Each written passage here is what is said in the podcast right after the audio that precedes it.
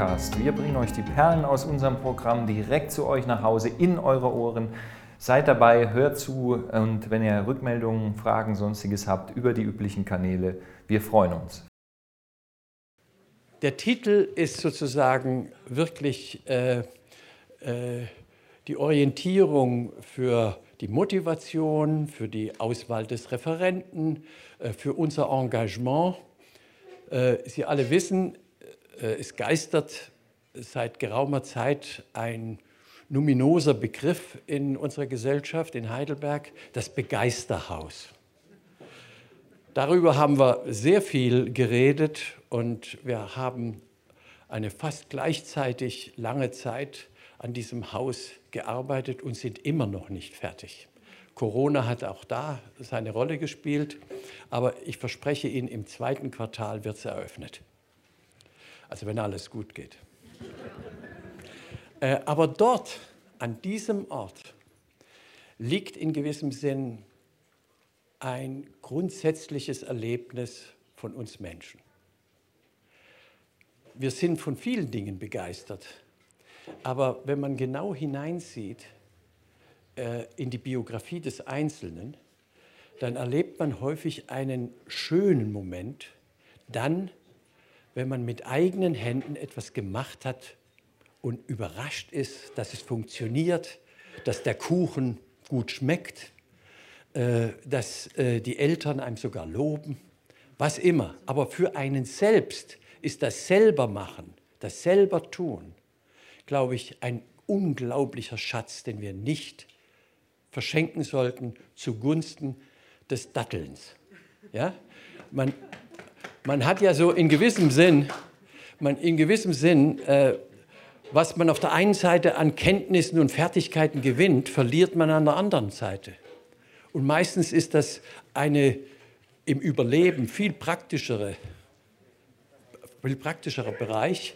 Insofern also ist die Bestellung des Referenten eine Pflicht buchstäblich. Nicht, dass er uns auch schon vorher die Vorlagen gegeben hat zu dem einen oder anderen Gedanken, wir haben auch seine Bücher vorgestellt und Sie alle kennen den Trend, zumindest äh, in Spitzers Auseinandersetzung mit diesen neuen Technologien. Sie kennen Cyberkrank und was nicht alles. Äh, irgendwo steht äh, digitale Demenz und ähnliche Titel, in denen wir alle aufgerufen werden, die Hände nicht zu vergessen oder sagen wir mal das Datteln mit dem Daumen, der ja auch einen festen, mittlerweile identifizierbaren Ort im Gehirn hat, dass wir die ganze Hand, und das ist ein phänomenales Organ an unserem Körper, die Hand. Also es gibt eine ganze Bibliothek dazu, was äh, die ganze Entwicklung des Menschen mit dem Daumen zu tun hat die Entwicklung des Menschen, des menschlichen Gehirns mit dem Daumen. Sollte man nie vergessen. Also mit anderen Worten, wir haben Spitzer nicht irgendwie gewählt, sondern a dear friend of the house. Ideal ist für uns, als da das Publikum immer will, irgendwie was Transatlantisches will. Manfred Spitzer war in Amerika, sogar in Harvard und an vielen anderen Plätzen. Aber mittlerweile ist er seit vielen Jahren in Ulm, nach Stationen, Studium in Freiburg und äh, Medizin und Philosophie und vieles andere. Äh, dann heute als Psychiater in Ulm. Aber uns aufgefallen ist er als einer, der den Mut hat, eine nicht im Trend liegende äh, Ermahnung an uns alle zu schicken. Und das ist das, was der Titel ausmacht das tun. Und wenn Sie, da wir nicht alle, vielleicht die meisten haben von Ihnen Kinder oder irgendwie kennen Kinder, äh, äh, äh, da wir dort sehen, da wir dort sehen, dass äh, ein großer Bereich nicht abgedeckt ist in vielen Erfahrungen äh, dieses Lebens, und die Eltern oft besser wissen, wohin diese Biografie führen soll, wenn sie glücklich werden will. Aber das Kind selbst nichts selbst sich je empfinden kann, sich selbst entscheiden kann, selbst bestimmen kann, das sind solche Ideen, solche Appelle lebensnotwendig. Und deswegen war es keine andere, keine andere Wahl für heute äh, möglich als Manfred Spitzer. Herzlich willkommen.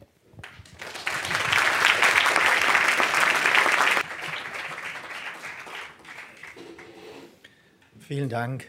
Ja, vielen Dank, dass Sie da sind. Und es ist wirklich ein ganz eigenartiges Gefühl, dass sowas wieder geht. Das muss ich auch sagen, geht mir auch so. Und das ist äh, die letzten zwei Jahre fast habe ich immer nur in so eine Kamera reingeguckt. Und das macht natürlich auch keinen Spaß. Und ich bin jetzt auch froh, dass das wieder mal so geht. Und ich, naja, ich hoffe auch, dass, es, äh, dass sich das verstetigt, dass es so weitergehen kann. Ähm, und obwohl wir gerade ja an, an, an einen Peak nach dem anderen haben, jeden Tag wird es immer noch schlimmer, äh, die Fallzahlen in den Kliniken werden nicht noch schlimmer und dann kann man eben wirklich hoffen, dass es so kommt, wie mein Vorredner schon gesagt hat.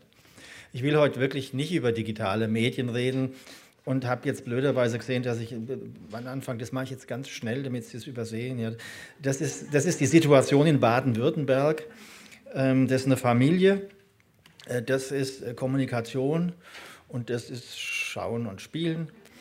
Und, ähm, und was dann rauskommt, ich meine, dafür, das Medienzentrum hat einen Etat von 13 Millionen oder so. Und ähm, das sind Steuergelder, die, die, die machen dann solche äh, Publikationen. Und ähm, was dabei rauskommt, ist, dass jedes vierte Kind nicht hüpfen kann. Das ist die Einschulungsuntersuchung in Stuttgart. Ähm, muss man sich mal klar machen. Jedes vierte Kind kann nicht hüpfen. Ja. Und ähm, weil Sie alle schon bei mir zugehört haben, kann ich jetzt das Gehirn auch überspringen.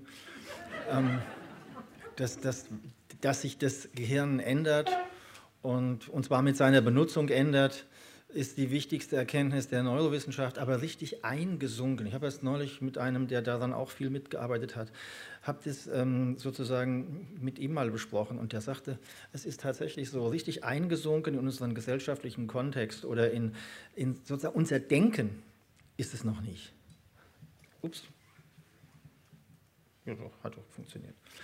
Ähm, dass also sich unser Gehirn wirklich nach dem richtet, was wir eben geben, nach den Erfahrungen richtet und dass diese Erfahrungen eben wichtig sind, ja, dass es überhaupt vernünftig funktioniert. Ähm, das hat sich tatsächlich noch nicht rumgesprochen. Wichtig ist, dass das, das Bild kennen Sie wahrscheinlich auch, ähm, das zeige ich auch ziemlich oft und es ist auch mittlerweile schon 16 Jahre alt. Ähm, aber das ist letztlich ähm, hier steht ja The Rate of Return of Investment in Human Capital. Also hier geht es, der, der, Jim Hackman, Nobelpreisträger für Wirtschaftswissenschaft, hat einfach mal die Daten zusammengetragen, wie sich äh, Investitionen in Bildung rechnet in Abhängigkeit vom Alter des zu Bildenden. Und da kommt das raus, was Sie hier sehen. Also wenn Sie einen Euro in Bildung stecken wollen, wo tun Sie den hin? In den Kindergarten. Ja, da, da, da, kriegen sie am meisten Bildung für, für den Euro. Ja. Und ähm, in der Schule geht es auch noch. Ja. Und, und, wir sind ja alle eher so da hinten. Und ähm, das macht aber nichts, weil wir haben ja schon viel gelernt. Und je mehr wir schon gelernt haben, desto, mehr können wir noch obendrauf lernen. Ähm, aber die hier, die müssen ja noch lernen. Und das muss auch funktionieren. Und das ist ganz wichtig, dass es funktioniert. Und was wir heute machen in vielerlei Hinsicht ist, dass wir das ein bisschen verhindern. Dass diese Kurve nebenbei neurowissenschaftlich äh, nicht so aussieht, so sieht es für die Ökonomen aus. Über alles und jedes gerechnet. Im Hirn sieht es ein bisschen eher so aus, nämlich die einfachen Dinge, die passieren auch am Anfang. Ich habe hier zwar nur Sehen hingeschrieben, aber eigentlich hätte ich hier Sensorik und Motorik hinschreiben können. Man kennt es halt vom Sehen am besten, deswegen habe ich Sehen hingeschrieben. Aber die sensorischen und die motorischen Gehirnareale, die sind als erstes fertig, und zwar anatomisch auch fertig. Die funktionieren schon bei der Geburt und ähm, zum Teil schon vorher. Kind strampelt, Kind hört, Kind sieht auch im Mutterleib schon. Ist nicht viel zu sehen, ein bisschen, bisschen Licht manchmal von außen, so ein bisschen rot. Ja. Wenn man mit einem Laser ein Gesicht auf, auf, äh, auf den, den Bauch projiziert, muss man das auf den Kopf stellen, damit der Kleine reagiert, weil er hat offenbar eine Tendenz, Gesichter zu erkennen. Und wenn man auf dem Kopf stehendes Gesicht auf den Bauch der Mutter projiziert, der werdenden Mutter, dann reagiert der Kleine anders, als wenn man das Gesicht richtig rum, also für ihn auf dem Kopf, ne, da reagiert er nämlich nicht. Ja. Also gibt es einen Unterschied. Und so kann man sagen, der, das Kind sieht im Mutterleib und es sieht nicht irgendwas, es sieht auch schon Gesichter. Glaubt man nicht, aber dazu gibt es Experimente, die das zeigen. Also Punkt ist, das ist, geht früh los und, ähm, und ist dann auch irgendwann fertig. Höhere Dinge, wo man die Sensorik und die Motorik braucht, damit es überhaupt funktioniert. Also wenn ich komplizierte Dinge machen will mit, mit meinen Beinen, mit meinen Armen, mit meinen Fingern ähm, oder mit meinen Gedanken, also zum Beispiel sprechen, das fängt zwar auch schon früh an, aber da, da muss ich länger lernen, weswegen auch das Sprechen noch länger plastisch ist.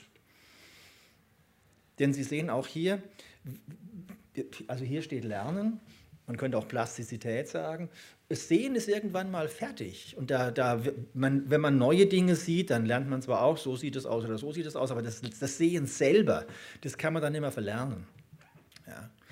Es kann kaputt gehen, wenn das Gehirn, das, was das tut, kaputt geht. Aber verlernen kann man es nicht mehr.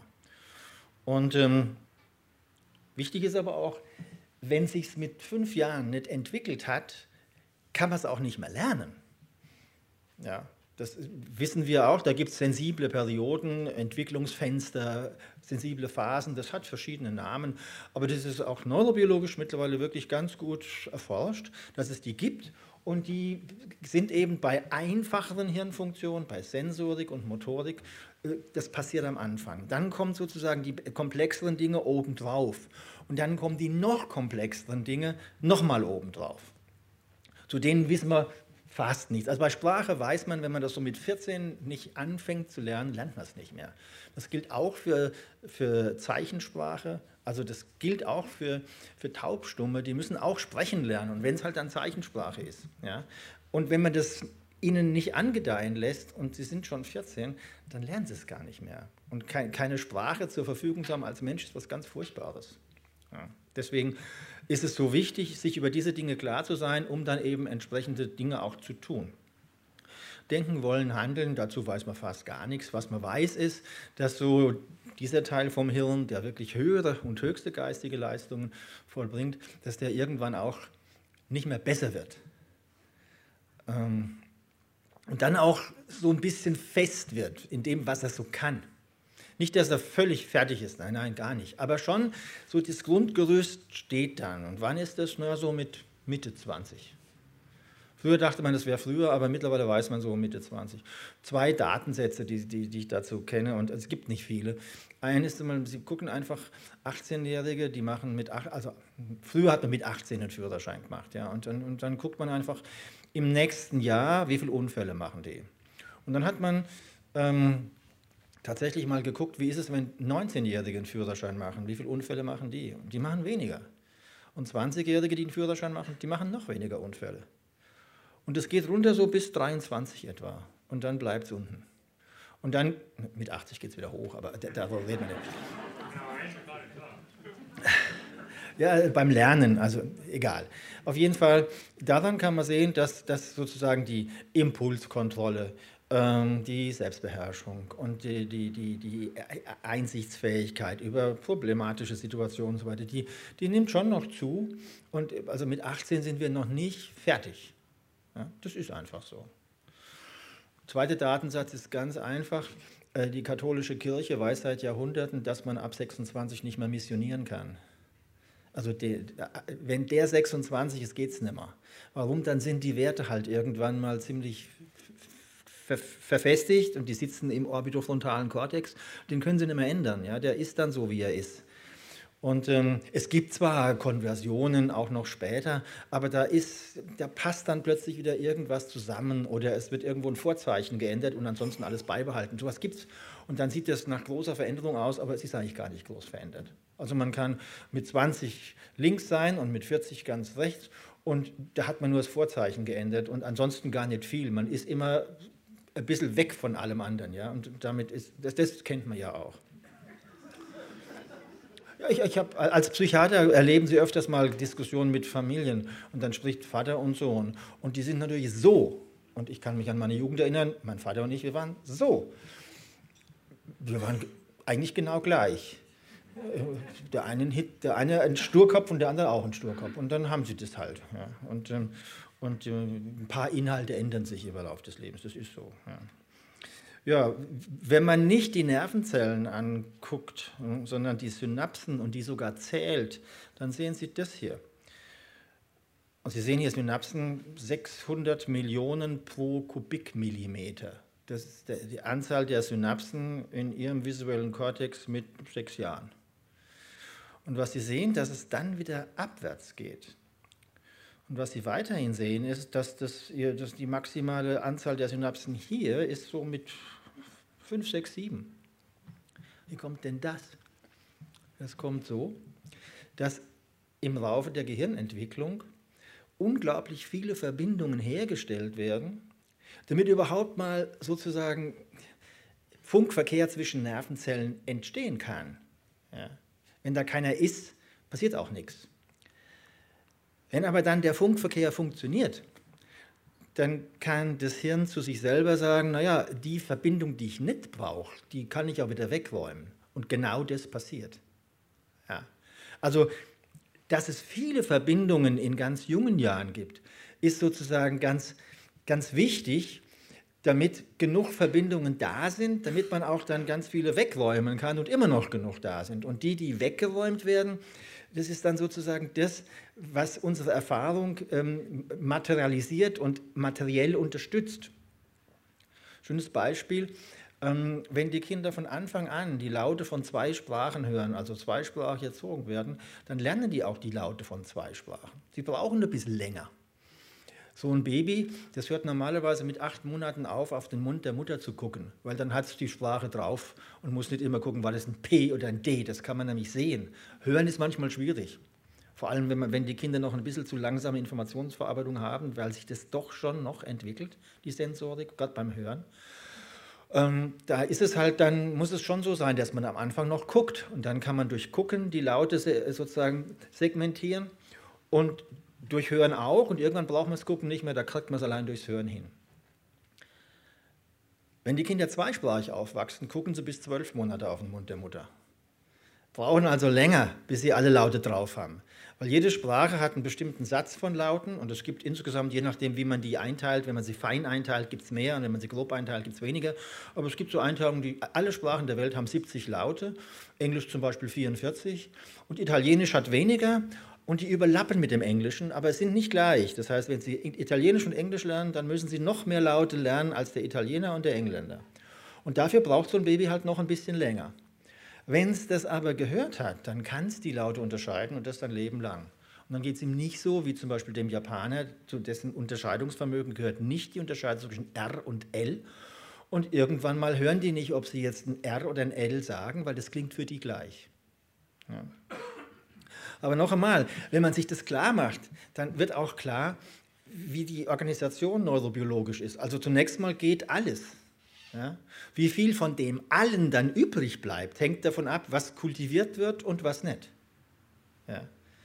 So betrachtet geht es also, wenn man will, in Kindheit und Jugend, denken Sie an diese Kurve da, nicht darum, dass da ganz viel entsteht und entsteht und entsteht. Ja, das, es entsteht schon Wissen und Fähigkeiten, Fertigkeiten, Einstellungen, Haltungen, also ganz viele Dinge. Heute, heute redet man nur noch von Kompetenz und keiner weiß, was es ist. Ich finde schon, man kann es auch genauer sagen und dann sollte man es auch sagen. Und, und von diesen verschiedenen Bereichen kann man sogar sagen, wann sich das entwickelt, unter welchen Bedingungen und manchmal sind die Bedingungen so und manchmal so. Zur Kompetenz hier weiß man gar nichts. Deswegen ist es ungünstig, dass man sozusagen sich die Differenziertheit selber nimmt. Denn wer von Kompetenz redet, weiß nicht, was er sagt. Das ist leider so. Und alle reden heute von Kompetenz. Das macht einem große Sorgen, also mir zum Beispiel. Ja. Ähm, weil man kann viel präziser sein. Und man verschenkt das alles, dieses ganze Wissen, was wir über Einstellungen und Haltungen und, und implizites Wissen, explizites Wissen, biografisches Gedächtnis, semantisches Gedächtnis und, und, und, und, und. Das sind ja alles Dinge, von denen wissen wir ganz viel. Kompetenz, wissen wir gar nichts. Also nur nebenbei. Sie sehen, manchmal ärgere ich mich über Sachen und dann sage ich das auch. hieß es ja vorhin schon. Hier sehen Sie nochmal das Gleiche, was, ich, was Sie eben gesehen haben, aber nochmal von der anderen Seite. Nervenzellen haben Verbindungen und die Verbindungen, die laufen zum Teil natürlich in den Bereichen, wo die sind, aber die müssen zum Teil müssen auch weiter entfernt liegende Gehirnareale verbunden werden und das geschieht in der sogenannten weißen Substanz. Die sehen Sie hier unten und da ist es schwarz. Warum? Weil man in dem unteren Bild äh, einfach weiße Substanz, das heißt Nervenfasern da, wo Nervenzellen sind, sieht es ein bisschen grauer aus. Und deswegen nennt man, äh, da, wo Nervenzellen sind, spricht man von grauer Substanz. Wenn man nur Nervenfasern hat, dann spricht man von weißer Substanz, weil das Hirn, so sieht es halt wirklich aus. Und ähm, wenn man die, diese, diese Fasern färbt, weil die alle ummantelt sind, kann man einen Farbstoff nehmen, der färbt Fett ein und dann sieht man, und wenn der schwarz ist, sieht man schwarz gefärbtes Fett. Und das ist aber nicht ihr Hüftgold, sondern das ist ein ganz bestimmtes Fett, was Sie hier unten da schwarz sehen. Und was ich, worauf ich hinaus will, ist, dass die Verbindungen, die mit Fett umhüllt sind, die sind beim Säugling, das sehen, Sie oben links, fast noch nicht da. Und wenn man jetzt sich ein bisschen auskennt im Hirn, wo ist es hier schon ein bisschen dunkel? Da, wo die Motorik und wo die Sensorik der Körperoberfläche verarbeitet wird. Und Sie können einen Säugling zwicken und dann zuckt er, da wo Sie ihn zwicken. Und das ist schon, das funktioniert schon, weil das sind die Bereiche, die hier schon schwarz, also mit schnellen Verbindungen ausgestattet sind. Dann geht es von, von bei den Augen ist es auch schon ein bisschen dunkel, also er sieht ja auch schon was.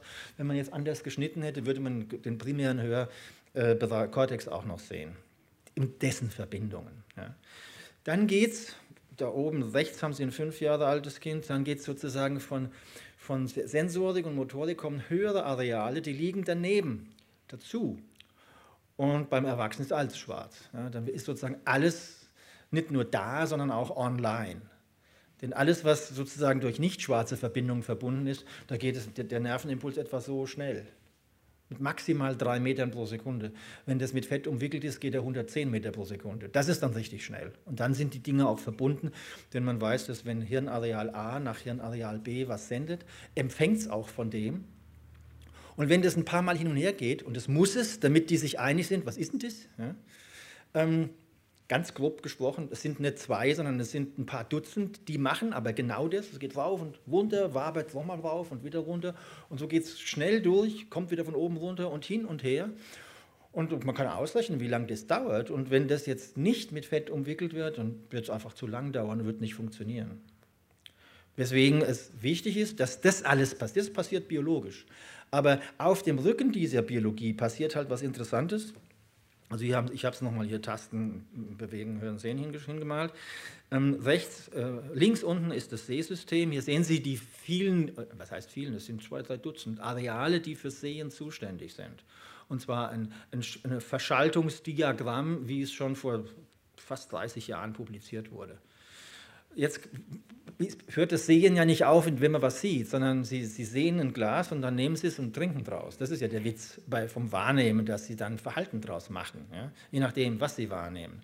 Deswegen müssen sie eigentlich rein konzeptuell ähm, dafür sorgen, dass das Ganze auch, also Sehen fängt an mit, einem, mit Bildpunkten auf, ihren, auf ihrer Netzhaut und hört nicht auf mit, ah, da ist ein Glas, sondern mit ein paar Muskeln, die sich hier geordnet zusammenziehen, damit sie das Glas nehmen und trinken.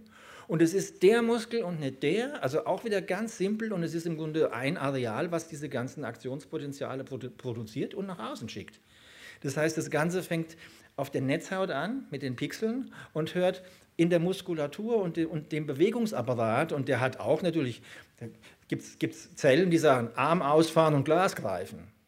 Die sitzen so vielleicht etwa da, also so nicht ganz oben. Ganz oben sitzen die, die sagen, der Muskel und diese Muskelzelle an. Ja? Aber die müssen natürlich, die, dieses Areal muss, muss erstmal wissen, ja, was soll ich denn machen? Und weiter unten muss irgendwo der Plan sein. Und der Plan, der ist ganz in der Mitte drin, hatte ich ja vorhin schon gesagt, dieses, ganz spät, wenn die Entwicklung geht, wenn Sie, wenn Sie diese, also das rechte Konzept nehmen, das ist einfach nur, so müssen Sie sich vorstellen, wie die Areale im Hirn, welche Funktion sie haben und wie sie sich entwickeln. Die Entwicklung geht von so, von außen nach innen. Ja. Und die, die mittleren Areale, die sozusagen äh, eine Weile brauchen, bis sie überhaupt online gehen und erst online sind, wenn die drüber und drunter schon fertig sind. Dann können die auch anfangen, von den vorverarbeiteten Signalen, die es da und da hat, nochmal zu lernen und ganz überordnete Gesichtspunkte zu lernen. Wenn Sie so wollen, dadurch, dass der sich entwickelt, lernt er auch besser weil wenn der von Anfang an fertig wäre, das kann man auch zeigen, dann würde der gar nicht den Abstraktionsgrad hinkriegen, den er in der Mitte hinkriegt. Dann würde er alles Einzelne irgendwie lernen, aber er würde nicht abstrahieren. Das, das lernt er aber, weil er sich sozusagen in einer bestimmten biologisch festgelegten Reihenfolge, weil er da überhaupt lernt. Man, man, wenn man heute neuronale Netzwerke dazu bringt, dass sie selber lernen, Sie wissen, seit fünf Jahren äh, haben wir den Befund, dass, äh, dass es Maschinen gibt, die besser lernen können als Menschen. Das hat vor 2016 wurde Go-Spielen ähm, zum ersten Mal von einem Computer besser gespielt als von einem Menschen. 2017 hat der Computer nur gegen sich selbst gespielt. Es gibt vier Regeln beim Go, die hat man ihm beigebracht, hat er gegen sich selbst gespielt. Sonst nichts. Und dann konnte er nach 40 Stunden lernen, den anderen Computer, der schon den weltbesten Go-Spieler geschlagen hat, 100 Mal hat er gegen den gespielt und 100 Mal gewonnen. Also da hat sich ein Computer selbst Go-Spielen beigebracht, nebenbei das komplexeste Brettspiel der Welt. Und, ähm, und ist besser als Menschen. Und, und die Go-Spieler, die es auf der Welt gibt, die richtig gut sind, die versuchen seither zu verstehen, was der macht. Weil der macht lauter Sachen, die in 3000 Jahren Geschichte Go, auf die ist kein Mensch gekommen. Der Computer schon. Der Computer hat in den ersten drei Tagen die 3000 Jahre Go-Geschichte nebenbei nachgeholt. Eröffnungen, Endspiele, die, die bekannten, hat er nach drei, nach drei Tagen drauf gehabt. Äh, noch 37 Tage gespielt und hat sich alles, den ganzen Rest selbst beigebracht. Und heute, das ist auch das Verrückte, sie haben jetzt ein Maschinenle, das schlägt jeden Go-Spieler der Welt, aber keiner versteht, was das macht. Man weiß nur, es gewinnt immer. Das weiß man. Ja. Begleitkommentar im Fachblatt Nature zu dieser, das ist vier Jahre her. Also wir, wir sind Zeitzeugen von ganz ungeheuerlichen Dingen, nämlich dass Maschinen besser lernen als Menschen. Sie können jetzt sagen, ja, Go spielen. Ich, ich, ich erzähle kurz noch zwei Beispiele, dann werden Sie nicht mehr lachen. Ähm, Nature hat dann schon bald geschrieben, naja, wir werden irgendwann das, was ein Computer sagt, so behandeln müssen, wie im Altertum das Orakel von Delphi zum Beispiel behandelt wurde. Wir haben keine Ahnung, warum, aber wir müssen glauben, dass das stimmt, was er sagt. Dass das im Fachblatt, im Wissenschaftsfachblatt Nature steht, ist bemerkenswert. Ja. Wir brauchen gar nicht mehr, wir können gar nicht mehr hoffen zu kapieren, aber wenn der sagt so, dann wird es wohl stimmen. Schon, das würde man einem Naturwissenschaftsfachblatt eigentlich nicht zutrauen. Ja. Aber mein Punkt ist, man kann heute Lernprozesse in vielerlei Hinsicht gut simulieren. Ich habe auch nachher noch ein anderes Beispiel, um Ihnen gerade die, Effekte auf der Motorik zu zeigen. Ähm, und da lernt man ganz viel über das Funktionieren. Vielleicht noch ein Beispiel. Uh, Breakthrough of the Year 2001, äh, 2021, also in Science Magazine, die machen immer so eine Hitparade. Was, was ist denn so die, der Durchbruch im letzten Jahr gewesen? Wissen Sie, was es war? Proteinfaltung. Also nur ganz kurz, Eiweiße sind Ketten von Aminosäuren, gibt ja gibt 20, aus denen bestehen alle, alle Eiweiße. Und, jetzt, und die Eiweiße sind oft tausende von Aminosäuren. Und wenn die dann fertig sind, aufgrund, weil die Aminosäuren, das ist ein Amin und eine Säure, und das heißt, die, die haben auch bestimmte Ladungsverteilungen und so weiter. Wenn das Ding ist, bleibt nicht so ein Spaghetti, sondern schnurrt zusammen, wenn es fertig ist, und hat eine ganz bestimmte Form. Und diese Form, die macht, dass das Protein irgendwas kann zum Beispiel eine chemische Reaktion katalysieren. Dann nennt man das Ding Ferment oder Enzym. Da gibt es ganz viele von. Ja. Oder es kann Sauerstoff binden, eben Blut, und dann gibt es eben Hämoglobin. Und, und, diese Proteine können, was sie können, dadurch, dass sie so, ihre, die, so eine bestimmte Form haben und die hängt sozusagen an der Aminosäuresequenz. Das hat man in den 60er Jahren angefangen rauszukriegen. 1972 hat ein Nobelpreisträger schon gesagt, eigentlich müssten wir doch aus der Sequenz berechnen können, wie das Ding aussieht. Dann könnten wir das synthetisieren und wüssten schon, was wir da machen. Und dann hat er aber auch gleich gesagt, es geht aber nicht. Weil wenn Sie mal 1000 Aminosäuren nehmen und es gibt 20, dann haben Sie also für die erste 20 Möglichkeiten, für die nächste nochmal 20, 20 mal 20, nochmal mal 20, mal 20, da sind Sie bei 1000 hoch 20. Ähm, das ist unglaublich viel. Entschuldigung, Sie sind bei 20 hoch 1000, sorry. 1000 mal mal 20. Das ist 20 hoch 1000. Das ist eine Zahl, die ist viel größer als zum Beispiel die Zahl der Atome im ganzen Universum. Das ist 10 hoch 80. Man glaubt es nicht, aber es ist so wenig. Hm. Mit anderen Worten, weil es so viele Möglichkeiten gibt der Proteinfaltung, werden wir es nicht berechnen können. Das war der Stand. Und dann haben sich irgendwann diese Leute, genau die gleichen Leute, die beim Go-Spielen gewonnen haben gegen, mit ihrem Computerle, die haben gesagt, der soll doch mal lernen. Wir, haben, wir können dem eingeben, wie sieht die Sequenz aus? Und dann können wir dem sagen, so sieht das Ding aus. Jetzt soll der doch mal lernen, aus der Sequenz vorherzusagen, wie das, wie das fertig gefaltete Ding aussieht, indem wir ihm einfach Beispiele geben. Im Jahr 2019 konnte dieses Ding dann von, da gab es dann immer so Wettbewerbe, wer kann dir das Protein und das und das vorhersagen, wie es aussieht und berechnen. Wenn man das äh, ohne Rechnen rauskriegen will, muss man jahrelang Experimente machen, dann kriegt man es auch raus. Aber viel einfacher wäre es, man könnte es berechnen. So, also im Jahr 2019 gab es einen, Wettbewerb mit 43 Proteinen, die man berechnen sollte, wie sie aussehen. Und dieses Kischler hat 25 hingekriegt und hat gewonnen. Letzt, Im Jahr 2021 im Sommer hat das gleiche, gleiche Kischle, wurde auch alles in Nature publiziert. Sämtliche Proteine des Menschen, das sind etwa 23.000, ausgerechnet gehabt. Im Herbst, also ein paar Monate später, kam raus, weil wir haben uns jetzt auch um andere Proteine gekümmert, ähm, wir haben jetzt 100 Millionen. Und Ostern, also jetzt Ostern, kommende Ostern, sind wir fertig mit den etwa 350 Millionen, die es gibt. Also nochmal 2019 23 von 45, ja, 2021 im Sommer, das ist völlig absurd. Ja. 23.000 äh, und ein paar Monate später 100 Millionen und an Ostern 350 Millionen. Dann sind wir fertig. Und diese Information, die, steht, die, die ist online, jeder kann die runterladen und ähm, ein Mensch hätte das nie hingekriegt. Geht nicht. Ja. Und ein lernender Computer hat es hingekriegt. Und die Information ist so gut, dass man Medikamente danach äh, konzipieren wird, weil man kann jetzt ausrechnen, aha, das Ding sieht so und so aus und wir könnten jetzt das Ding neu basteln und ähm, dann könnten wir da, damit diese und diese Reaktion im menschlichen Körper so und so beeinflussen. Und, das, da können, und alle, alle Pharmafirmen der Welt können diese Information jetzt nutzen und wir, das wird zu einer Explosion von neuen Medikamenten führen ist überhaupt keine Frage, dass das passiert. Bis die dann marktreif sind, das dauert halt noch ein bisschen, weil das ein Riesenaufwand ist. Aber die Möglichkeiten, die das eröffnet für die pharmakologische Forschung, sind äh, unglaublich äh, verglichen mit dem, was es gab. Ja. Und Sie sehen an der Geschwindigkeit, wie das, wie das hochging. Ja. Und es gibt andere Bereiche, da ist es ähnlich, sodass ähm, einem fast schwindlig wird. Wenn Sie heute die Literatur dazu sich angucken, äh, wird, wird, fast wöchentlich wird irgendwas publiziert, wo Sie sich auf den Schenkel klopfen und sagen, das geht doch gar nicht, aber es geht. Und es sind die Maschinen immer, die sind besser als wir. Und zwar nochmal, was geistige Leistungen anbelangt.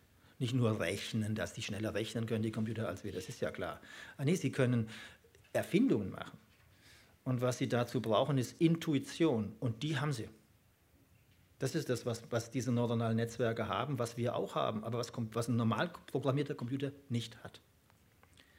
Damit das funktioniert bei uns, muss das ganze Ding gut miteinander funktionieren. Ja. Und was ist, wie, und wie ich schon gesagt habe, Training ist ganz wichtig. Und ich will Ihnen das, den Grundgedanken nochmal klar machen. Also das hier war das Modell, entwickelt sich von außen nach innen. Jetzt können wir sozusagen, weil im, im Hirn geht es ja auch rein und wieder raus. Wir können also das wieder auseinanderbrechen. Das hier geht es rein und hier geht es raus. Hier sehen Sie nochmal die motorischen, die, das motorische und sensorische Areal. Die liegen wirklich nah ganz nah beieinander. Also wenn man so will, das liegt neben dem im Kopf. Und die, die anderen liegen dann auch in der Nähe. Ja. So, und wenn es gar nicht, wenn es noch ganz schlecht funktioniert beim Baby, zwicken,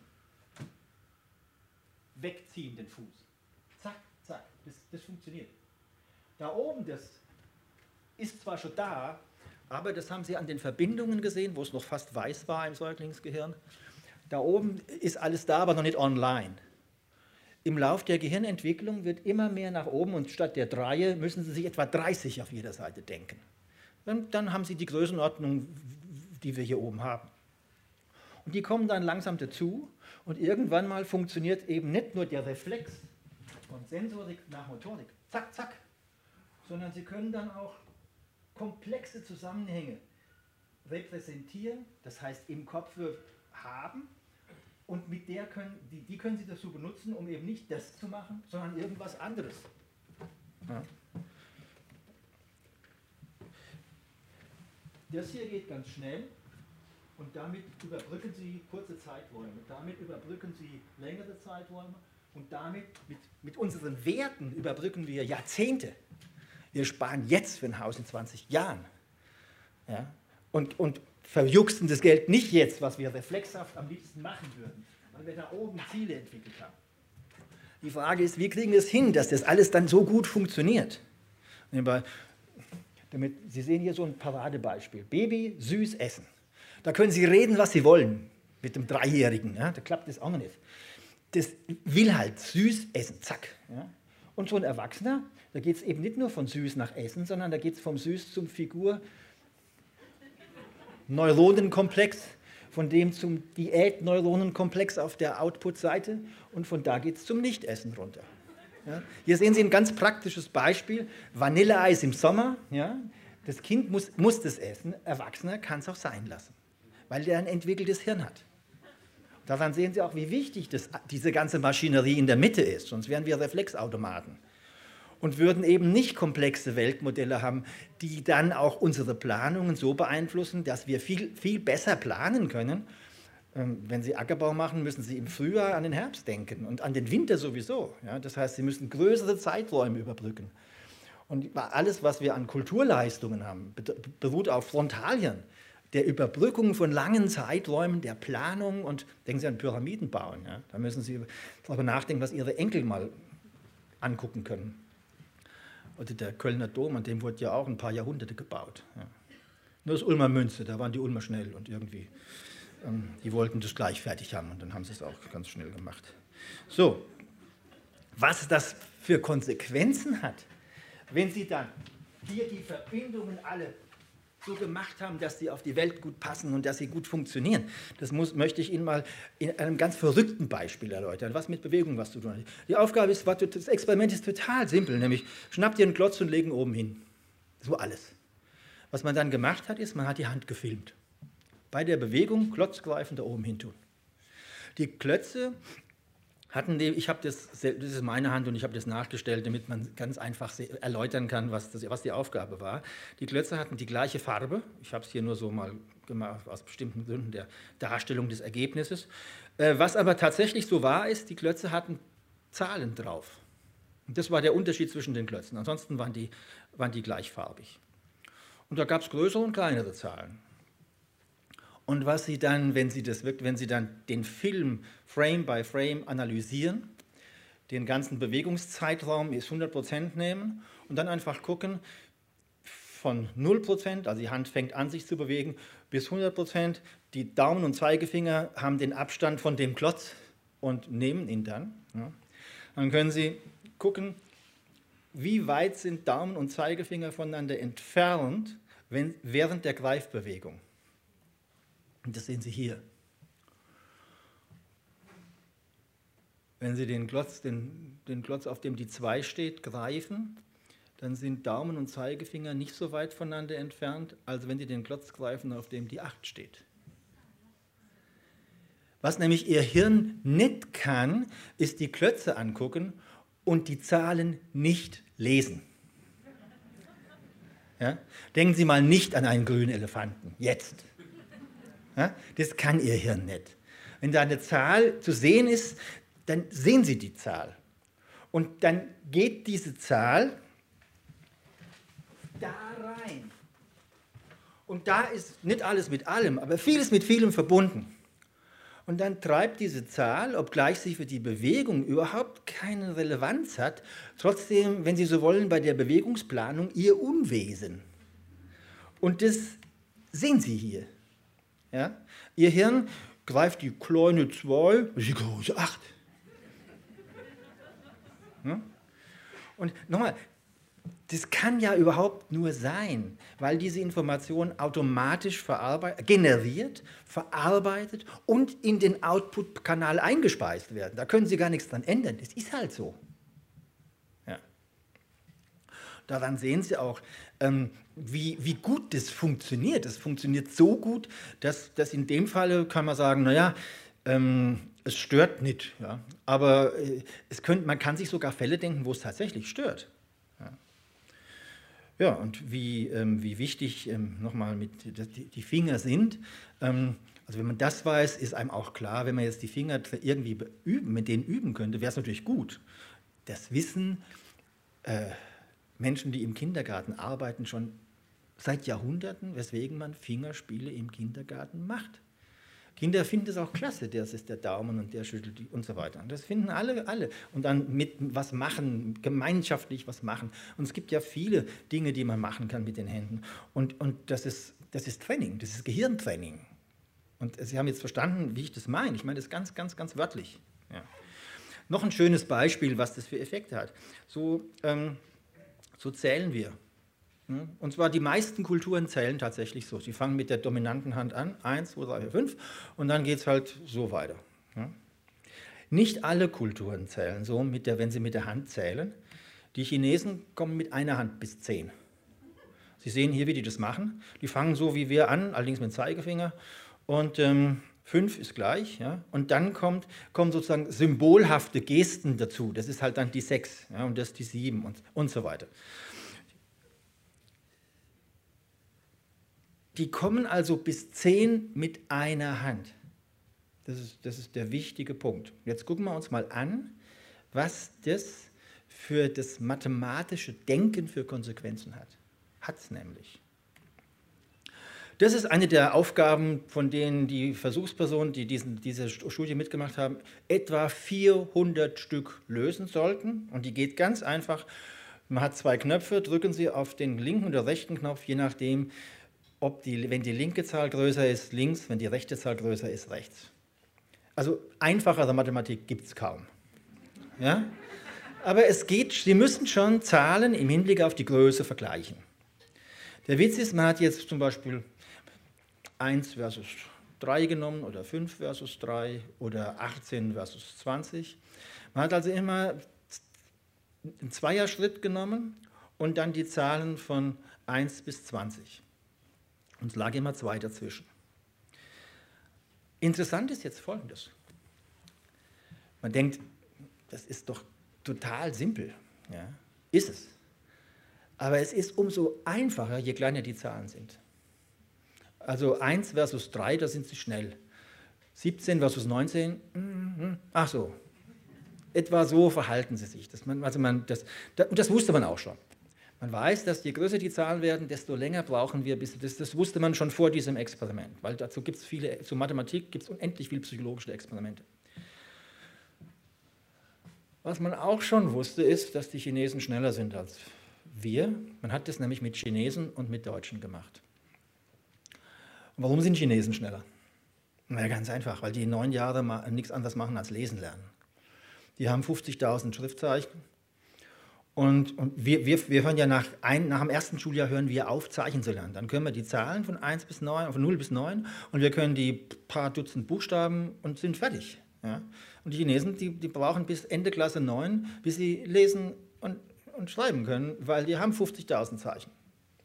Ja, wenn Sie neun Schuljahre Zeichenerkennung trainieren, dann können Sie das besser als so ein Deutscher.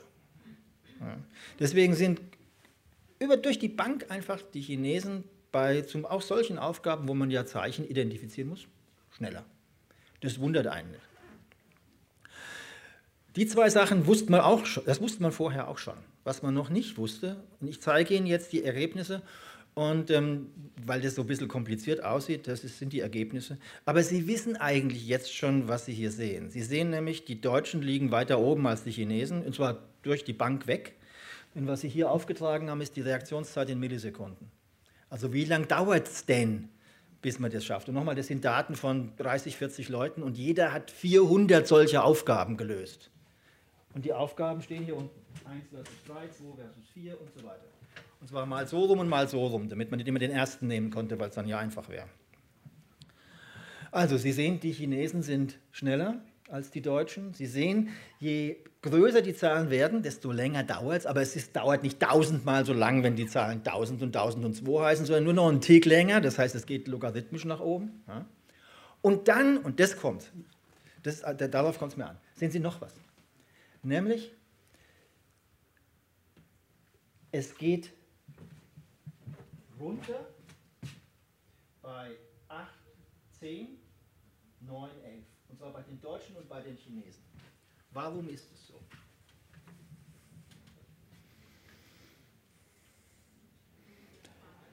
Acht, zehn, neun, elf, genau.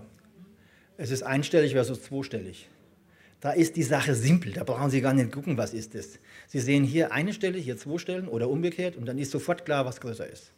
Deswegen sind die Deutschen und die Chinesen tatsächlich bei, bei einstellig versus zweistellig deutlich schneller. Also so in dem Bereich hier, ja, jeweils, nach dem Motto, das ist so einfach wie 1 versus 3, zweistellig versus einstellig. Ja. Und beide haben den Effekt. Das ist interessant, auf ihrem Niveau jeweils. Ja. Und dann sehen Sie noch was. Die Deutschen werden langsamer, sobald die 6 ins Spiel kommt. Und die Chinesen werden langsamer, weil sie bei der 11 noch schnell sind. Geht das nicht bei der 11, aber ab der 12 werden sie langsam. Und was heißt das? Das heißt, dass Sie hier bei erwachsenen Deutschen und Chinesen sehen, wie die im Kindesalter die Zahlen angefangen haben zu lernen. Nämlich die einen bis zehn mit einer Hand und die anderen ab sechs mit zwei Händen. Und den Unterschied, den sehen Sie bei den Deutschen, die werden ab der 6 langsamer und die Chinesen bei der 10, bei der 11 können sie nicht langsamer werden, weil sie sowieso schneller sind, aber ab der 12 werden sie dann langsamer. Ja. Das heißt, sie brauchen, sie müssen dann einfach die beiden Hirnhälften brauchen. Ja. Und da muss es halt ein paar Mal hin und her gehen. Und das, das brauchen Sie nicht mehr bei den Zahlkonzepten, aber bei den motorisch repräsentierten Zahlen. Und wie kommen die Zahlen ins Hirn? Ja, über die Hände. Deswegen stecken die Hände und entweder eine Hand oder zwei Hand, diese zwei Hände, diese Information, die steckt in den Zahlen, je nach Kultur, bis, entweder bis fünf mit einer Hand und dann mit zwei oder bis zehn mit einer Hand und dann mit zwei. Und das kann man hier anhand der Reaktionszeiten schön ablesen. Ja, also Sie sehen hier, wie die Zahlen über die Hände ins Hirn gekommen sind und ein Reflex davon bei erwachsenen Menschen ist immer noch da, obwohl der schon längst nicht mehr mit den Fingern rechnet. Aber unser Hirn ist so aufgebaut, dass er das noch mitnimmt, diese Verschaltung, und deswegen die Reaktionszeiten sich so verhalten. Naja, wenn Sie mit, ihrem, mit Ihrer Hand nichts weiter als sowas machen, dann ist es nicht so gut. Wenn Sie sowas machen, ist es besser. Das war meine vierjährige Tochter, habe ich ihr gesagt, hat, schnapp dir mal die Nadel, den Stift, den Schlüssel, das Ei, den Eimer oder halte ich fest. Und dann macht sie das, völlig spontan. Ja. Äh, wenn sie so aufgewachsen wäre, wüsste sie gar nicht, was sie machen soll. Ja. Deswegen ist es wichtig, dass Kinder mit den Dingen in dieser Weise umgehen. Ist völlig klar, das muss so sein, dass die da so umgehen, weil dann lernen sie eben so solche Griffe. Die, die hier, die sechs, die haben, warum habe ich die gewählt? Weil die haben, haben sogar Namen. Die sechs Griffe haben Namen, weil sie andere Muskelgruppen, andere Nerven und man kann die einzeln machen lassen und der gute Neurologe weiß dann, was kaputt ist, wenn was nicht mehr geht. Ja. Und, ähm, aber das kann ein Vierjähriges äh, im Schlaf. Ja. Aber nur, natürlich, wenn es das trainiert hat. Ansonsten nicht. Ja. Und so kann man es nicht trainieren. So auch nicht. Ja. Ähm, darüber rede ich ja nicht, ich sage es nur. Hier sehen Sie noch ein schönes Beispiel, wieder, wie der, wie der Umgang mit den Dingen, welche Bedeutung der hat und wann der schon wirklich wichtig ist. Ein schönes, ein schönes Paper, Science 2015. Ähm, Geht ganz simpel. Also Baby sitzt auf Mutters Schoß, ist halt nebenbei elf Monate alt. Mit Zweijährigen wusste man das schon seit 20 Jahren, dass das geht. Aber dass es mit elf Monate alten Kindern geht, was ich Ihnen jetzt zeige, das wusste man eben bis zu dem Zeitpunkt nicht. Was man hier macht ist, Sie haben da so ein Kasperltheater, da stellt der Experimentator so ein Autochen auf eine schiefe Ebene, das Auto verschwindet hinter dieser spanischen Wand, dann nimmt man die spanische Wand weg und dann sieht man das Auto vor dem Holzblock stehen oder man sieht es hinter dem Holzblock vor einem anderen Holzblock stehen. Und natürlich ist das hier, würde man erwarten, das hier würde man nicht erwarten, weil Autos nicht durch Holzblöcke durchgehen. Ja? Man kann auch das Auto einfach schieben und dann ist eine Glasplatte, die ist aber so, dass das Baby die nicht sieht und dann geht das, fällt das Auto runter oder es fliegt plötzlich irgendwie, es scheint durch die Luft zu fliegen. Ja? Und das eine ist wieder, das wird man erwarten und das andere wird man nicht erwarten. Wenn Sie jetzt hinterher, ähm, nebenbei, wenn, wenn Sie also erst das zeigen und dann das und das und dann das oder entsprechend das da, man hat noch eine Aufgabe gemacht, die ging so ähnlich. Und dann ist es so, dass das, was das Baby erwartet, dann guckt das Baby hin und dann guckt es wieder woanders hin. Wenn Sie das zeigen, was, es, was eigentlich nicht sein kann, guckt das Baby länger hin. Ich finde es also interessant. Das sehen Sie schon mal. Es ist aufmerksamer, wenn irgendwas passiert, was nicht zu seinem Erfahrungsschatz passt. Was Sie dann aber machen können, in diesen Fällen hier, nur in denen, wo irgendwas passiert ist, was irgendwie nicht gehen kann, dann geben Sie das Holzauto dem Baby einfach in die Hand und gucken, was macht denn das Baby jetzt mit dem Ding. Und da kommt das raus. Wenn das Auto scheinbar durch die Luft fliegt, nimmt das Baby das Auto und lässt es fallen. Fliegt das wirklich? Und wenn das Auto durch einen Holzblock gefahren ist, nimmt das Baby das Auto und haut es auf den Tisch. Geht es wirklich durch Holz durch? Na, mal gucken. Ja?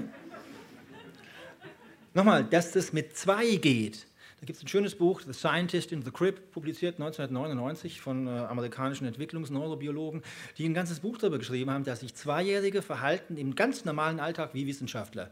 Die testen dauernd Hypothesen. Was geht, was geht nicht. Das machen Zweijährige spontan. Ja. Hier kommt raus, dass das mit elf Monaten die Kleinen schon machen. Ja. Eigenartiges Phänomen, mal ausprobieren, wie es wirklich ist. Wenn man die Gelegenheit dazu hat, ne, eben mit, mit mit dem Autochen, dann macht man genau das. Ja. Ähm, hier sehen Sie wieder, wie früh das losgeht. Machen Sie das mal, wenn Sie was auf dem Tablet äh, googeln. Ja? Also Sie, Sie können sowas nicht äh, nur in, in der Interaktion mit realen Objekten und der realen Welt überhaupt machen. Und Sie sehen auch, wie wichtig das ist, dass Sie das wirklich mit realen Objekten machen, und zwar schon so früh, weil Sie damit natürlich Hypothesen testen und ständig ihren, ihren Fundus an Erfahrung äh, der Welt anpassen und die Welt einfach so in sie reinkommt. Nicht indem sie mit offenen Augen und Ohren sie zur Kenntnis nehmen, sondern indem sie mit ihr interagieren. Und das machen wir und das machen, in der Tierwelt gibt es das auch, wir machen es halt extrem, ja, weil wir das extrem große Frontalien haben, was viel, viel Training braucht. Keine andere Spezies trainiert das Ding über 20 Jahre. Ja. Die meisten sind nach einem Jahr oder noch früher fertig. Ähm, das ist eine Studie, die haben wir bei uns in Labors gemacht. Die ist, erstmal ein bisschen verrückt, aber wenn man dann sieht, was rauskommt, ist ja auch wieder sehr, sehr klar und deutlich und vor allem, ähm, man sieht hier nochmal ganz, ganz klar, worum es geht. Also was wir, was wir machen wollten, wir wollten ähm, Studenten beibringen, Objekte zu erkennen. Das Problem ist, die kennen schon alle Objekte. Also können Sie Objekte lernen eigentlich schlecht untersuchen mit Studenten, weil die schon alles kennen. Also müssen Sie sich Objekte ausdenken, die es nicht gibt. Und das sind vier davon. Wir haben insgesamt 64 dann gehabt. Die hatten also Namen und die hatten so, so ein, ein, eine bestimmte Form oder eine bestimmte andere Form. Und dann hatte der eine, hat, konnte halt ein Henkel sein oder es konnte oben eine Tülle sein oder es konnte was Spitzes sein. Und jetzt haben wir und hier sehen Sie noch mehr von diesen Objekten.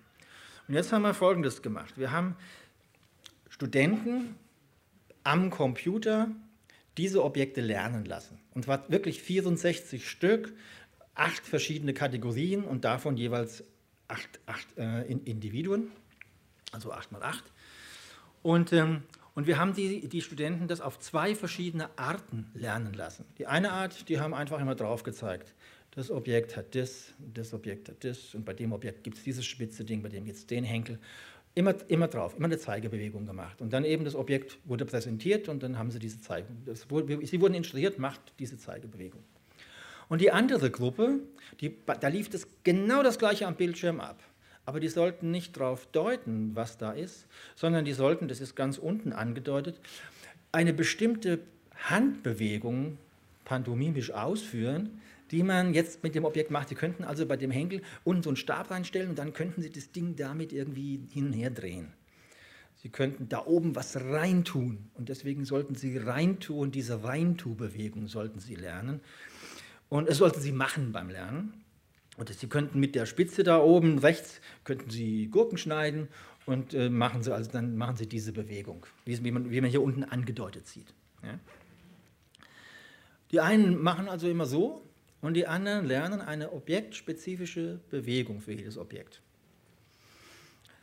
Jetzt haben wir die Leute getestet. Nebenbei, ähm, wir, wir, mussten den Leuten 200 Euro bezahlen, sonst hätten die das nicht mitgemacht. Denn die kamen, die kamen 15 Mal ins Labor und haben dann eine Stunde vor dem Bildschirm gehockt, bis sie es wirklich drauf hatten. Einer hat es nie drauf gehabt, den mussten wir leider rausschmeißen aus der, aus der Auswertung.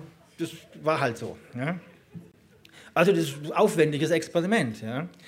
Ähm, irgendwann konnten die das. Und, dann, und, und man konnte sogar schon, bevor sie es ganz konnten, konnte man gucken, wie gut können sie es denn. Ja? Und dann haben wir, ja, das waren nochmal die Objekte. Ja. Jetzt haben wir eine Aufgabe gesagt, ähm, die ging so, nämlich diese beiden Objekte hier, sind die von der gleichen Kategorie oder von einer anderen Kategorie? Und dann mussten sie halt wissen, es gibt die Kategorie und die und die und die. Also es gibt diese kleineren Dinger, diese größeren. Und dann hatten wir insgesamt dann acht verschiedene Kategorien. Und da ging es darum, ist es die gleiche oder eine verschiedene Kategorie? Die Objekte wurden ja nicht nur visuell gelernt, die hatten auch Namen. Das heißt, was wir auch machen konnten, ist, wir konnten denen nicht das Rechte, also das ist die, das ist die leichte Aufgabe. Sind diese Objekte von der gleichen Kategorie? Die schwere Aufgabe ist, wir zeigen ihnen das, nämlich wie die heißen. Und fragen dann, sind die Objekte, die beiden, die so heißen, sind die von der gleichen oder von einer anderen Kategorie? Dann müssen Sie erstmal Sie merken schon, das ist richtig kompliziert. Ja, da müssen Sie sich das Objekt herholen, was so heißt, und dann müssen Sie überlegen, wie sieht denn das aus, und dann müssen Sie es mit dem vergleichen und so. Hier müssen Sie nur hingucken, da müssen Sie viel mehr denken. Ja. Und zwar kategorial denken. Wir haben nicht eine Aufgabe gemacht, wie stellen Sie sich mal vor, äh, das Objekt wäre um 180 Grad rotiert ähm, und ist es jetzt ein Spiegelbild oder ist es das gleiche nur rotiert? So Aufgaben kann man auch machen. Wir wollten aber sozusagen abstraktes Denken abfragen. Das heißt, kategoriales Wissen. Das hat ja mit Geometrie wirklich nichts zu tun. Ja? Das kommt raus. Die hellen Punkte, das sind die, die die Zeigebewegung gemacht haben. Und die dunklen Punkte, das sind, ist die Gruppe, die die pantomimische Bewegung gemacht haben. Und Sie sehen bei der einfachen Aufgabe, Bilder, da sind die hier schon ein bisschen, die Aufgabe ist leicht, man braucht eine Sekunde etwa, bis man fertig ist. Und Sie sehen, da ist ein kleiner Unterschied, der geht dann gegen, gegen Null, weil das waren halt so verschiedene Sessions, nach denen gelernt wurde. Hat mal geguckt, wie gut können die das. Die, konnten, das geht, die Kurve geht so, die können es immer besser. Aber es zeigt sich, dass die, die nur gedeutet haben, können es nicht so gut, gerade besonders am Anfang, äh, als die, die ähm, die pantomimische Bewegung mitgemacht haben. Hier sehen Sie die schwere Aufgabe. Die war wirklich schwer. Das sehen Sie, die braucht dreimal so lang. Oder zweimal so lang. Ja. Sie sehen aber einen riesen Unterschied zwischen den beiden Gruppen. Ja. Nach dem Motto, wenn Sie mit, mit Ihrer Motorik, wenn die Motorik mitgelernt hat, dann sind Sie eine Sekunde schneller im Nachdenken über diese Sachen. Eine Sekunde ist experimentalpsychologisch eine Ewigkeit. Also wenn, man, wenn Sie Psychologe sind oder mal studiert haben, da hat man immer so, bei, bei, bei so Experimenten hat man 20, 30 Millisekunden Unterschied und freut sich und es wird auch signifikant und dann hat man irgendwas Richtiges geschafft. Eine Sekunde, hey, das ist ewig für Denkprozesse. Und genau das ist das Ergebnis. Ja. Das Ergebnis ist, dass wenn Sie, wenn Sie die Sache motorisch mitlernen, können Sie hinterher besser drüber nachdenken. Ja? Also was wir um Gottes Willen nicht machen sollten, ist am Bildschirm lernen oder nur am Buch mit Sachen, die sie nicht anfassen und mit denen sie nicht hantieren können. Weil dann können sie eben auch mit den Gedanken und dem, was sie da gelernt haben, im Kopf nicht so gut hantieren, schlichtweg nicht so gut nachdenken. Und nochmal, was hier gemessen wurde, ist kategorisieren denk, also nachdenken. Ja. Nicht bewegen. Aber die Bewegung macht's. Und zwar die sinnvolle Bewegung mit dem Ding. Ja. Allein bewegen nützt nichts, weil sie lernen dann ja nicht differenziell. Ja.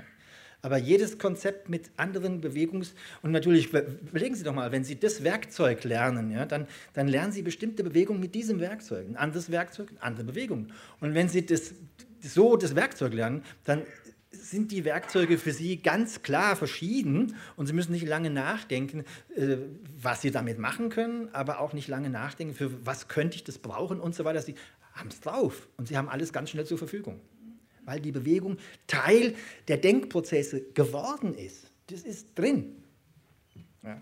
Jetzt erinnern Sie sich an die Zeichnung mit unten und oben und dann noch die Zeichnung vom Hirn. Wo war das? Wo war die Mitte? Hier.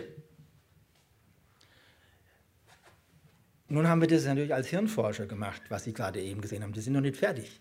Man kann auch EEG-Ableitungen machen, während der Test gemacht wurde und dann gucken, wo ist spezifisch Aktivitätsunterschiede. Und Sie finden Folgendes, dass Sie so etwa beim, also beim Nachdenken über die Sache, Sie haben hier Pantomime versus Zeigen, also Sie haben hier, wo im Hirn ist mehr los, wenn Sie beim kategorialen Nachdenken über Objekte, die Objekte entweder durch Pantomime oder durch sinnvolle Bewegungen gelernt haben. Wo ist, bei, beim wo ist nach dem Lernen über sinnvolle Bewegungen mehr im Kopf los als beim, beim Lernen mit bloß Zeigebewegungen? Sind wir beieinander? Ich weiß, es ist ein verrücktes Experiment, ja? aber das, kann man, das kommt raus und wenn man es dann mal ganz plakativ sagt, da. Wo sind wir hier? Hier. Also mittendrin zwischen Sensorik und Motorik. Ja? Obwohl, sie, obwohl sich, wenn Sie so wollen, die Bewegung unterschieden hat, aber die, die Repräsentanz, wenn Sie wollen, die abstrakte Repräsentanz von diesen Objekten, die ist hier. Und die ist aktiver, ja, wenn da mehr gelernt wurde. Wenn also die Motorik und das Visuelle gelernt wurde und nicht rein visuell gelernt wurde. Motorik ist ein Drittel unseres Hirns und wenn Sie das beim Lernen mitbenutzen, haben Sie besser gelernt als ohne. Das ist ganz wichtig und, und ganz, ganz wichtige Einsicht. Ja. Mehr Nervenzellen. Das mache ich nur ganz kurz. Wir wissen heute auch, dass wenn Sie sich einfach nur bewegen, also joggen zum Beispiel, dann gibt es mehr Nervenzellen. Das ist, da gibt es x Studien dazu. Ähm, ja, Sport ist mehr als nur Schwitzen, ja, und, und ähm, denn sie tun auch was für ihr Hirn. Aber der Witz ist auch wieder, es, es geht eben weit darüber hinaus, einfach nur zu schwitzen, ja, sondern ihr Hirn, wenn es sinnvoll einbezogen wird ins Bewegen, dann lernt es halt mit und dann lernt es einfach besser alles, was es lernt, als wenn, das, als wenn sie am Bildschirm lernen und eben nicht mit den Dingen tatsächlich interagieren. Ähm, hier nochmal bewegen ist gut und ja, das, das, das, kennen Sie auch. Das Hirn entwickelt sich und wird halt immer besser im Laufe der Zeit. Hier steht auf der Y-Achse Gehirnbildung. Ähm, das ist nebenbei längst nicht meine Idee. solche Bilder finden Sie in der Literatur überall. Ähm, und Sie sehen, es geht rauf und dann wird es auch wieder schlechter mit dem Hirn, aber im Prinzip geht es gut für eine ganze Weile. Und es, aber es geht nur rauf, wenn es gebildet wird. Und Bildung heißt in dem Fall, es werden Synapsen benutzt und dadurch bleiben die äh, sozusagen bleiben die erhalten. Und, was, und dieses, dieses, was dann entsteht, ist ein gebildetes Gehirn. Ja, jetzt, jetzt kann man noch Beziehungen zwischen der kognitiven Reserve und, und wenn es runtergeht, wie schnell geht es runter und wie stark geht es runter und damit kann man die Vorhersage machen, dass wenn Sie besonders auftrainiertes Gehirn haben und es wird, wird, geht, geht, geht weiter runter, dann dauert es halt länger, bis Sie, bis Sie unter die Schwelle kommen. Das heißt, ähm, Ihr Bildungsgrad in Kindheit und Jugend und bis 25, den Sie da erreicht haben. Und ich meine damit nicht die Doktortitel, die Sie haben, sondern was Sie mit Ihrem Hirn gemacht haben. Und jetzt wissen Sie, was ich meine. Dieses Verbundensein dieser verschiedenen Areale, die sich gegenseitig ständig informieren und alles Mögliche gespeichert haben, das ist ein funktionierendes Hirn. Und wenn es eben gut gebildet wurde, und Sie verstehen jetzt, was ich damit meine, die Synapsen alle da sind für die verschiedensten Funktionen, dann kann das Ding kaputt gehen, aber Sie merken nichts davon, weil für jeden Abstieg, auch für die Demenz, geistigen Abstieg, gilt, je höher Sie anfangen, desto länger dauert es, bis Sie unten sind. Deswegen, das ist eine ganz wichtige und ganz bedeutsame Einsicht. Und das zeigt eigentlich letztlich das hier. Wenn Sie natürlich heftige Pathologie haben, dann geht es halt schnell runter und also das ist alles klar. Jetzt können Sie das auch nochmal. Da oben muss ja was sein. Und wie kommt es rein? Unter anderem durch viel Bewegung. Ganz weit oben ist, sind Bewegungen, aber eben noch abstrakter dahingehend, dass ja mache ich überhaupt was oder mache ich was anderes. Und wenn Sie Ziele verfolgen wollen, dann müssen Sie eben die Ziele erstmal im Kopf haben. Wenn Sie sie im Kopf haben, müssen Sie dazu benutzen, dass Sie nicht das machen, Eis essen, sondern eine gute Figur haben wollen. Also auch das, was Sie gerne machen, hemmen. Und dann müssen Sie die Flexibilität haben, dass wenn Sie Ihr bester Freund trifft und sagt, komm, wir gehen Eis essen, dann ist Ihnen Ihr Freund viel lieber als Ihre Figur und dann gehen Sie trotzdem Eis essen. Auch, obwohl Sie eigentlich äh, nicht Eis essen wollen. Ja? Also Flexibilität gehört auch dazu, ne? dass man mal was anderes macht. Und wichtig ist diese Fähigkeit, die kann man lernen. Und wenn man die übt, hier sehen Sie ein schönes Beispiel. Schauen Sie mal, die, das rechte Kind hat ein Ohr in der Hand. Und, und was, und was macht es mit dem Mund? Es sagt nichts. Denn was die hier machen, man machen Kinder oft, dass sie im Buch gucken und dann liest man halt gemeinsam. Aber hier kommt was dazu, nämlich die Instruktion. Der eine liest eine Minute oder erzählt, was er da für Bilder hat, und der andere hört zu. Dann gibt der rechte, der linken das Ohr. Das heißt für die linke, jetzt hörst du zu und ich rede. Und dadurch, dass man das, das, was man ganz viel macht, auf diese Weise macht, lernen die beide was, nämlich Selbstkontrolle. Ich, Ohr, ja. Sie hören mir nach über einer Stunde immer noch zu, ohne ein Ohr in der Hand. Warum? Ja, Ihr Frontalhirn tut. Sie brauchen kein Ohr. Die sind vier, die brauchen ein Ohr, weil ihr Frontalien noch nicht tut. Aber sie können mit dem Ohr, das ist sozusagen der, der Übungszweck, das ist wie die Krücke, die man zum Laufen lernen braucht oder das Dreirad, mit dem man Fahrrad fahren lernt. Ja? Mit solchen Dingen kann man das üben. Und es gibt äh, ganze Übungstrainings. Ähm, mittlerweile. Also wir haben da auch was entwickelt. Wir machen da gerade das in Kindergärten und das wird von Stiftung Baden-Württemberg unter anderem äh, oder vom Kultusministerium auch bezahlt, dass man genau diese Dinge, man macht nichts anders im Kindergarten. Man achtet nur darauf, dass man solche Dinge, nämlich jetzt mal was nicht machen und dann machen, und wieder nicht machen und so weiter. Was machen Sie im Kindergarten noch? Sie machen alle Vögel fliegen hoch und dann passt es mal genau nicht und Sie sollen aber genau das machen, was passt und nicht, was der andere macht. Das heißt, Sie müssen wieder was hemmen und was anderes und Reflexhaftes nicht machen. Drei Chinesen mit dem Kontrabass auf U. Das Lied ist politisch unkorrekt. Aber trotzdem, die Aufgabe ist super, nämlich online beim Singen die Vokale alle rausschmeißen und durch I oder U oder sonst was ersetzen. Das muss man erstmal hinkriegen. Ja? Und die präpotente Reaktion ist natürlich, den Vokal zu nehmen, der da ist, und nicht den rausgeschmissenen und ersetzten. Das heißt, es ist Frontalhirnleistungstraining pur. Hätten Sie wahrscheinlich nie gedacht, wenn Sie drei Chinesen mit dem Kontrabass mit Ihrem kleinen Kind singen. Es ist aber so. Ja? Das, das, steht im, in Science Magazine, nicht im baden-württembergischen Blatt für Obskurantismus oder so, ne, sondern im, im, im weltbesten Fachblatt ist das publiziert. Hier, hier sehen Sie es nochmal. Ja? Und man kann ganz klar, was toll ist, man, wenn man es in der Schule macht, dann machen es alle Kinder. Wenn man es im Kindergarten macht, machen es alle Kinder. Nicht nur ein paar, wo die Eltern darauf achten oder so. Weswegen es so wichtig ist, dass man diese Erkenntnisse wirklich überall macht, weil sie allen helfen. Und ähm, ja, wenn man, wenn man dann sich noch überlegt, da gibt es auch Studien, ähm, was bringt es dann, wenn man das gut kann? Und die Antwort ist, das kam, also es gibt eine Längsschnittstudie, die hat in, den 70er Jahren begonnen und jetzt sind die Kerle Mitte 40, da waren sie Mitte 30 und wurden untersucht. Und, ähm, und man hat einfach geguckt, die, die in der Kindheit dieses, diese Fähigkeit besser gelernt hatten, was ist, mit denen, was ist mit denen jetzt anders als bei denen, die es nicht so gut konnten? Und das sehen Sie hier. Sie haben die ganzen immer eingeteilt nach dem, was, das waren über 1000 äh, Kinder, die man das ganze Leben verfolgt hat. Und die Selbstkontrolle ist gering, besser, noch besser, gut, ganz hoch. Das, ist, das sind die fünf Gruppen, die man eingeteilt hat. Und was Sie sehen ist, die mit der geringsten Selbstkontrolle im Kindergarten, die haben auch am meisten geraucht mit 15. Und die mit der besten Selbstkontrolle am wenigsten. Ja. Ähm, krank. wer mehr Selbstkontrolle hat, der, der, der isst auch mal kein Eis und hat am Ende weniger Zuckerkrankheit und hat auch weniger Zahnprobleme. Beides hat man gemessen. Beides, kommt, beides zeigt sich hier. Ja. Was haben wir noch? Einkommen. Wer, wer, wer, sich im Griff hat, der verdient auch mehr. Und Sie sehen immer, das geht wirklich linear mit der Selbstkontrolle. Das ist nicht irgendwie ein komischer Zusammenhang. Das geht linear. Ja? Dummheiten in der Adoleszenz, sprich klauen, schwanger werden und Drogen konsumieren. Die, diese drei Dinge hat man gemessen. Und was sehen Sie? Die Selbstkontrolle in der Kindheit sagt ganz klar voraus, wie gut das hinterher klappt. Ja? Ähm, kriminell als Erwachsener werden, haben Sie es wieder. Ja? Das habe ich zufällig noch gefunden. Das ist eine Studie, die ist von ein paar Monate alt. Das ist die gleiche Studie. Und jetzt sind die Kerle halt noch mal zehn Jahre älter, nämlich so Mitte 40. Und was kommt raus? Dasselbe.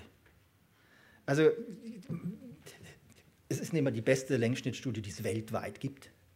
Ja, wirklich, das ist, die, das ist die, die, größte und beste. Es gibt jetzt neuere, aber da braucht man halt Jahrzehnte, bis die fertig sind. Ja. Ähm, die, die die angefangen haben, sind ja schon tot, also die, die Wissenschaftler. Ja. Aber nochmal, es kommt genau das Gleiche raus. Also, as adults, children with better self-control age more slowly. Also, die, die sind jünger, auch wenn sie älter sind. Ja. Ähm, show fewer signs of aging in their brains, also auch die Hirne sind besser drauf. Ja. Und ähm, sie können auch ihre Gesundheit besser managen, es geht ihnen finanziell besser und die sozialen Anforderungen, denen entsprechen sie auch besser. Also sie, sie kommen einfach besser durchs Leben. Und man kann zeigen, dass das unabhängig ist von, der, von den Anlagen, die die Kinder mitgebracht haben. Also man kann wirklich zeigen, das ist, was die an Selbstkontrolle in, der Ju in Kindheit und Jugend gelernt haben. Das ist es. Äh, Kreativität, man kann zeigen, dass wenn Sie diese Verbindungen im Kopf alle haben, dann können Sie die natürlich auch nutzen und dann können Sie auch kreativ sein. Das ist, das ist das, was ich Ihnen hier sagen will. Die, die Folien muss ich Ihnen gar nicht zeigen. Wichtig ist, das kann man gut untersuchen. Das eine zeige ich Ihnen, nämlich einen Kreativitätstest. Machen wir den da mal. Was fällt Ihnen ein, wenn ich sage Waldwosch, Säge? Na, es ist ja schon später, ich weiß. Irgendein Wort passt zu allen dreien. Laub. Probieren wir es nochmal. Schach, Bahn, Charakter.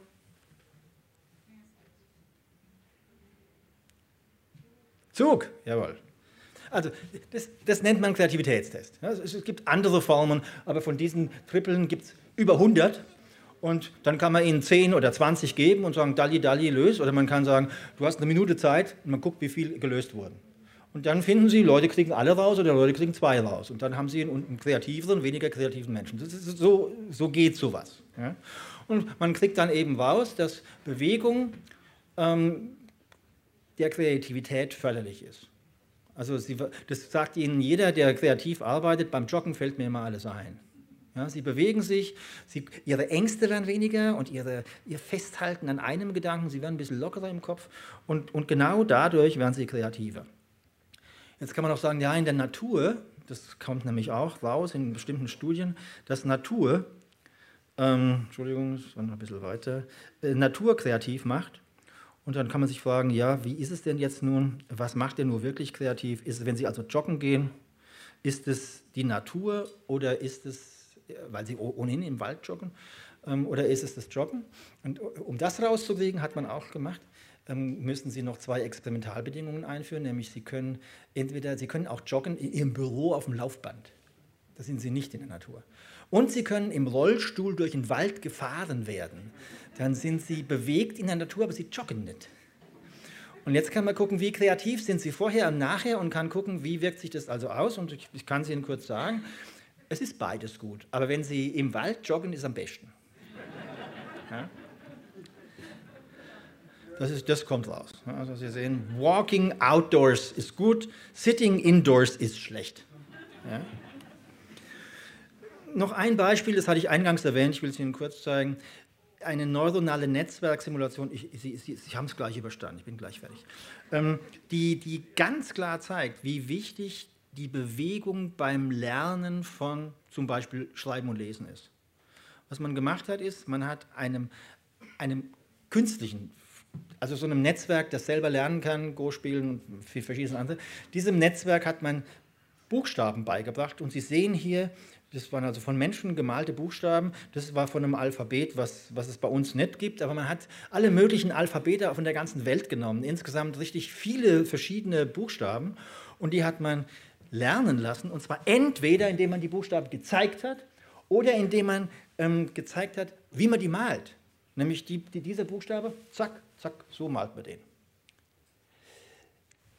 Also entweder mit der Bewegung, wie man den Buchstaben hervorbringt, oder ohne Bewegung.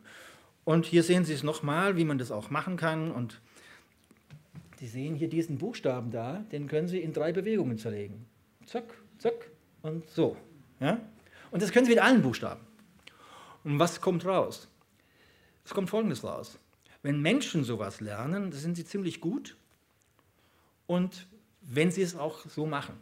Wenn neuronale Netzwerke das lernen, können die es auch ganz gut, aber sie irgendwann mal werden sie, bleiben sie stecken und sind deutlich schlechter, nämlich kriegen nur 80 Prozent richtig von den Buchstaben äh, später erkannt, die Menschen über, weit über 95 Prozent.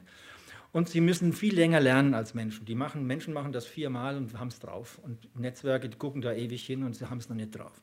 Wenn Sie aber dem Netzwerk das mit mit der Produktion, also wenn Sie dem Netzwerk die Bewegung auch beibringen, das ist das, was hier rauskommt, dann sind Sie so gut wie die Menschen, die Netzwerke. Die rechten drei Säulen, das ist Lernen ohne Motorik. Die, die mittleren drei Säulen, also die rechten grün-blauen, die, die mittleren drei Säulen ist, das, ist das die Maschine mit, mit Motorik und ganz links ist der Mensch. Und Sie sehen, die Maschine wird so gut wie der Mensch, wenn sie, wenn sie so lernt wie der Mensch, nämlich die Motorik mitlernt. Und das ist nicht die einzige, das war 2015, es gibt mittlerweile neuere Studien, die zeigen das eben auch. Ja, was wollte ich sagen? Die wichtigen Schul, äh, Schulfächer sind Sport, mit Händen was tun, Musik und Theater spielen. Das ist Ihnen jetzt klar. Ja. Ähm, es gibt noch andere Schulfächer, aber hier sehen Sie die wichtigen. Und das stand auch in Science Magazine, in dem Artikel, den ich eben gerade noch mal kurz gezeigt habe. Hier spielen Kinder Theater. Und beim Theaterspielen, da, da geht es halt auf schon hoher Ebene. Ja? Also wenn Sie Shakespeare spielen, dann können Sie Eifersucht, Wut, Neid, Liebeskummer, Verliebtheit, das, haben Sie alles drauf. Und Sie werden nicht mit 15 überwältigt von dem, wenn Sie es mal erleben, weil Sie wissen, wie es geht. Ja, Weswegen es nichts Besseres gibt, was sie mit Kindern machen können, als Theater spielen. In einem bestimmten Alter, so um die Pubertät rum. Ja? Vorher kann man es schon trainieren und dann, dann, und dann Shakespeare, ja? da haben sie alles. Ja? Und, und dann, dann, dann, haben die das. Und dann haben die es fürs Leben drauf. Und wir müssen dann nicht eine SMS schreiben, ich, ich, ich, ich hänge mich jetzt auf, ich kann nicht mehr. Und das hatten wir in meiner Klinik vor ein paar Jahren zum ersten Mal. Suiziddrohung via SMS. Was machen wir da? Und das wurde alles richtig gemacht. Das, das, Handy wurde geortet, die Polizei ist hin und hat man den zu uns gebracht. Ja? Riesenaufwand. Und heute ist das Standard bald. Also irgendwann war es das erste Mal und wir haben da noch lange darüber geredet, hey, das haben wir jetzt echt noch nicht gehabt. Ja? Suizidandrohung per SMS. Heute ist das fast Standard. Also so ein Dreiwortsatz. Weil man nicht anders mit, dem, mit der affektiven Problematik umgehen kann, die einem gerade übermannt. Ich meine, emotional analphabetenhafter geht es ja nicht mehr. Sind wir doch mal ehrlich. Ja, wenn man eben das nicht mehr drauf haben kann, weil man es nicht mehr gespielt hat, das ist halt nicht gut. Ja. Und ähm, das habe ich Ihnen jetzt schon gesagt. Die Leute reden von Neural Economics of Aging und dann haben sie diese Kurve und dann reden die von Mental Wealth. Das sind typische Ökonomen, ähm, die, die, die, die, versuchen immer alles irgendwie in, in Dollars auszudrücken, auch in Nature. Und Sie sehen wieder diese Kurve. Am Anfang, worum geht es? Good Parenting Skills und Supportive Teaching. Also es geht um Bildung und es geht um Machen und Tun. Ähm, und, und wenn, hier sehen Sie es nochmal woanders und ansonsten landen Sie halt da. Aber das, das wollte ich eigentlich gar nicht sagen. Mir, mir geht es einfach darum, vielleicht nochmal das hier. Wenn Sie Demenzprozesse angucken, dann muss man sagen, 60 Prozent der Demenz ist Genetik und 40 Prozent ist Verhalten, also durch uns beeinflussbar. 40 Prozent nur. Aber was ist denn der dickste, der, der dickste Brocken, den wir in der Hand haben? Education. Mit anderen Worten ist tatsächlich so, äh, Gehörlosigkeit ist, ist, ist, noch ein Prozent dicker, aber das betrifft ja den Normalbürger nicht. Ja. ähm, weil da trainieren sie auch viele Gehirnfunktionen nicht so gut. Ja. Aber der dickste Brocken außer Gehörlosigkeit, nebenbei hier unten kommt dann irgendwann 0,5% Heidelbeeren essen und Brokkoli und, und sowas. Ne? Blut, Bluthochdruck bringt ihnen so viel Varianz. Alkohol ist so schlimm, dick sein ist so schlimm. Ja. Eine gute Bildung haben bringt ihnen so viel. Und das ist der größte von uns, von jedem Menschen beeinflussbare ähm, Faktor, den wir haben. Ja. Was soll man also tun? Jedes Schuljahr bringt mehr Bildung. Musik, Sport, Theater, habe ich schon gesagt, mit den Händen arbeiten, Projekte machen und dann stolz drauf sein. Und das alles ist Demenzprophylaxe, ob Sie es glauben oder nicht. Vielen Dank fürs lange Zuhören.